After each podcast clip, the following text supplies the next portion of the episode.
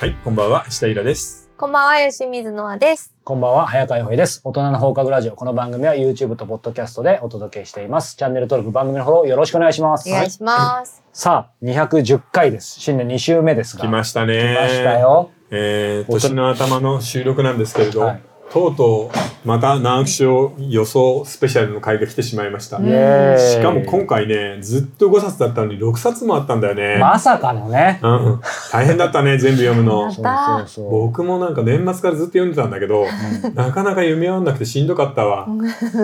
これ、なんかもうね、今年だから、ゴトラジの歴史と一緒なんで、5回目、5回目って5年目、うんまあ実際10回ぐらいやってますけど、今のその6作っていうのはなんか、決まってんですか前は5作だったのに。そうね、あの基本的には月に1冊ずつその文春の社内であーなるほど選んではい話し合いで1冊ずつ残していくってことで昔は6冊だったんだけどそれがずっと5冊になってたんだよねたまたうんうんうまんそれが今回元に戻ったって感じかあそうな。なんですね。ううんなんで、、えー上がった5冊というのがあ6冊というのがですね、はうい。んえー加藤茂明さん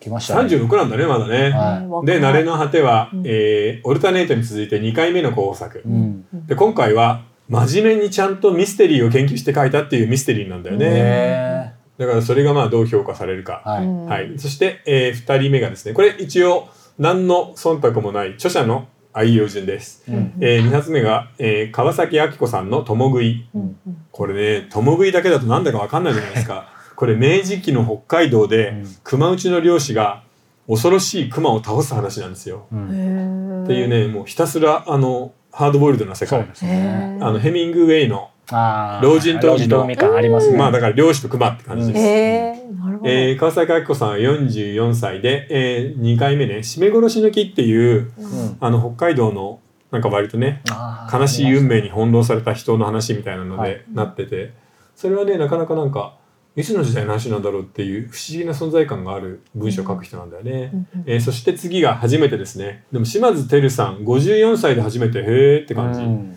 で、えーたすき掛けの2人という これはあの戦争を挟んだ、まあ、ある家で暮らすお手伝いさんとそこに来たお嫁さんのうん2人の女性の友情の物語っていう感じですね、はい。 54歳で初ねへ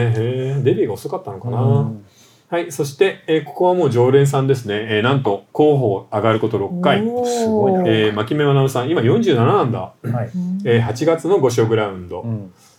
牧目さんのいつもの世界だよね、うん。うんあ、の僕の感じだと、えー、牧目さんの書く京都ってホグワースなのよ、うんうんうんううんんあの名門のはい学園都市で、特に事件もなく、はいのんびり楽しくてちょっとおしゃれっていう、うんあーそこで何かが起こるといちょっうと京都のハリーポッターみたいな。そう京都の「ハリー・ポッタうー」ん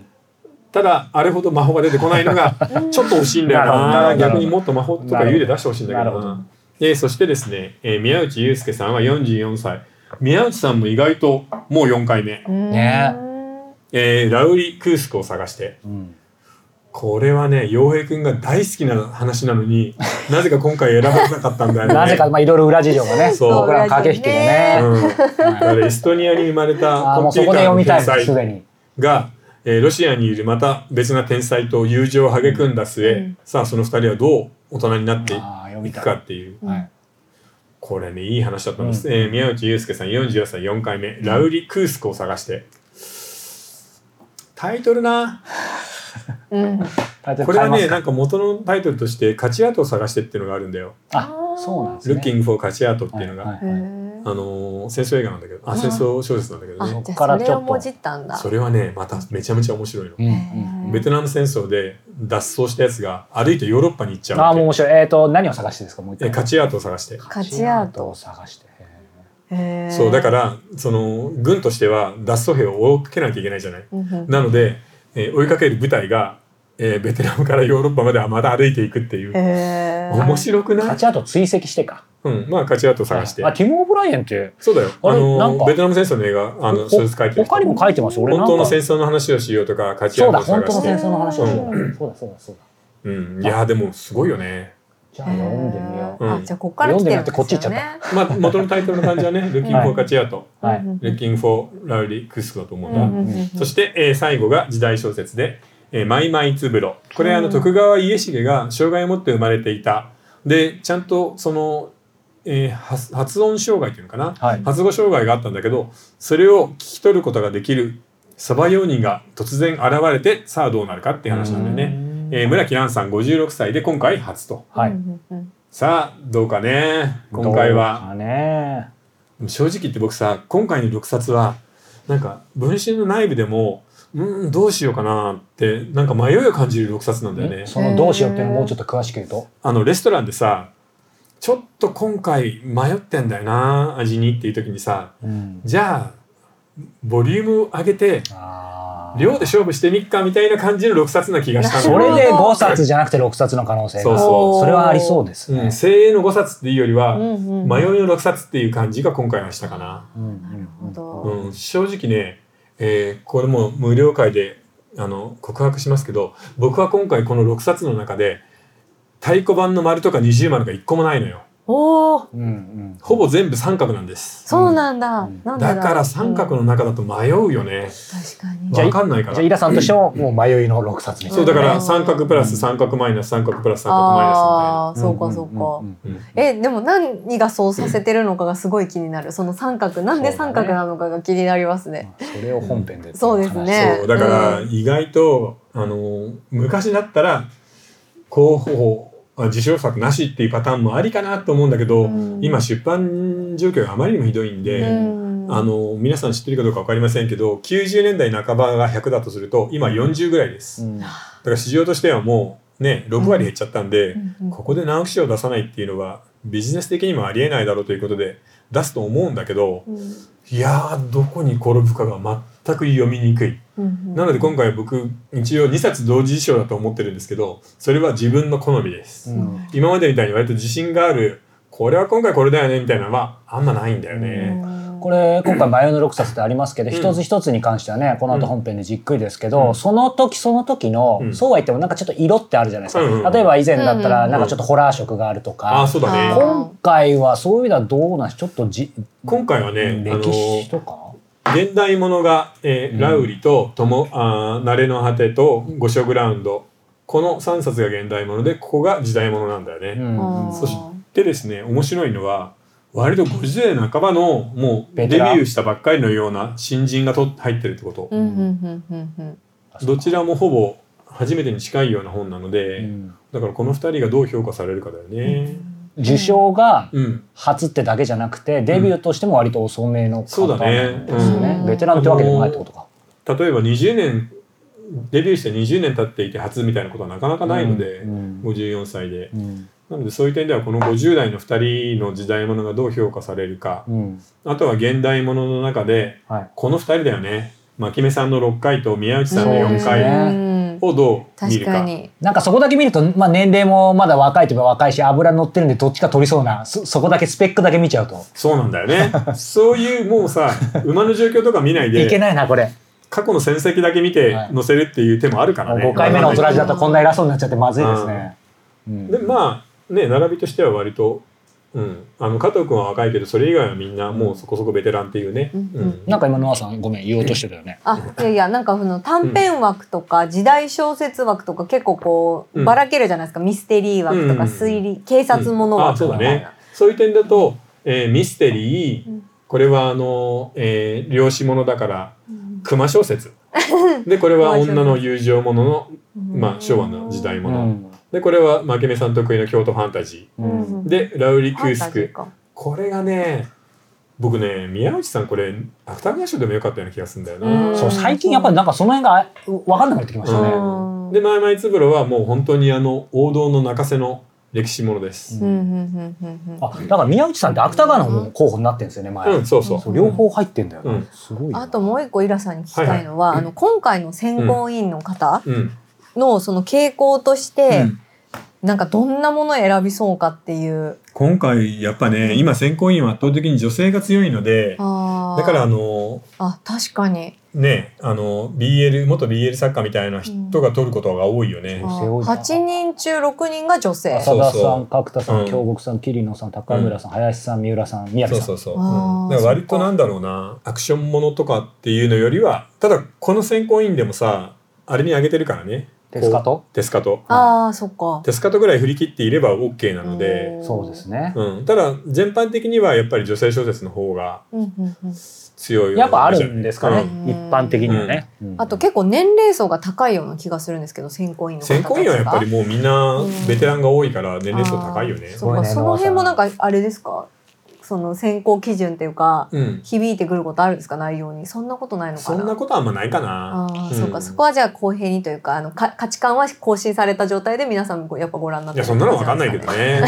うんだって選さ考員を分析するのはすさごいこでれす。さ浅田さんとさ、うん角田さ、うんんうんうん。ねえこれだってもうねえ15とか違うからさ、うん同じはずがないじゃん。あーでそうかそう世代がか違いねます確からかにですね。うんうんうん。三浦さんとかだとね全然違うちかょっとらイさ。ラさ、そうんですよねイラさん入れてほしいな。確かに。イラさん入ったらどイうなるんだろうな。ラさん入ったらどうなんだろうね。また違いそうですよ、なんかね。でもこうしてみると、うん結構みんな年になったね。ねキリコさんが72なんて信じらんない俺らと見な。方が見方が浅田さんも72かも。結構マでジかも、いい皆さん一緒に割とご活躍されてた時代のみんな方々70代が増えてきましたね。60代、70代。ね。ね林さんももう、ね今年でもう70 70になるんだ。見えないですよね、でも見えないね。ですね。ねうん角田さんが2番目に若い。なるほどうんね。そうなんだ。へーなるほどね。。はい。はい。さあということでこの後ね。ねあの本編でたっぷりお届けしていきたいと思いますが、えーここでお便りとご質問をお願いしますあそうですね肝心のお便りとご質問をね直か樹しちゃんこ力ま入りりまますねした。はい。じゃあまずお便りからです。はいはいえーシャープ202回の、えー恐怖と絶望のゴジラが最高、ゴジラマイナスワン を、えー語り尽くすの回で、えっ、と、YouTube にコメントをいただいてます。うんはいえー石田イラさんとかも初代ゴジラをリアルに映画館に見てたわけではなくて、東方チャンピオン、ん東方チャンピオン祭りですよねっていうことなんですけど。 そうだよ。うんあなるほど、うんえー私はその世代なので「シン・ゴジラ」はあまり好きではなかったけど今回のは当時の怖さが蘇ってしまって最後立ち上がれなかったですへえ。ただ造形的には昔っぽくもう少し頭を大きくしてほしかったなっていうなるほどね。ことでしたなるほどね着ぐるみじゃないからね、今回はね。新人なんでそうするとやっぱりスタイル良くなるんだよね。なるほどアニメもみんなスタイルいいじゃないですか。そうか日本人だけどそうかあ着ぐるみで仕方なく頭が大きくなっちゃってなるほどたってで こともなんゴだジラもすごく回ったんだよね。うんいや本当だですからもう意外とみんなであの実はあの、ね、前々前回ぐらいバブルもすごく回ったので、うんみんななんか気持ちはちょっと昔にちょっと解雇して戻まっすねてるのかなっていう気はするかな、うんうんうん解雇してる、うんえーやっぱゴジラってそれだけみなみんなの心に住んでるってことなんですかねやっぱアメリカ版でリブートしたのが大きくない、うんそうレジェンドリーであれだけやった後でよしじゃあ日本が何が作れるんだよみたいな感じでみんな見に行ったんじゃないかな、そそしたら山崎監督が、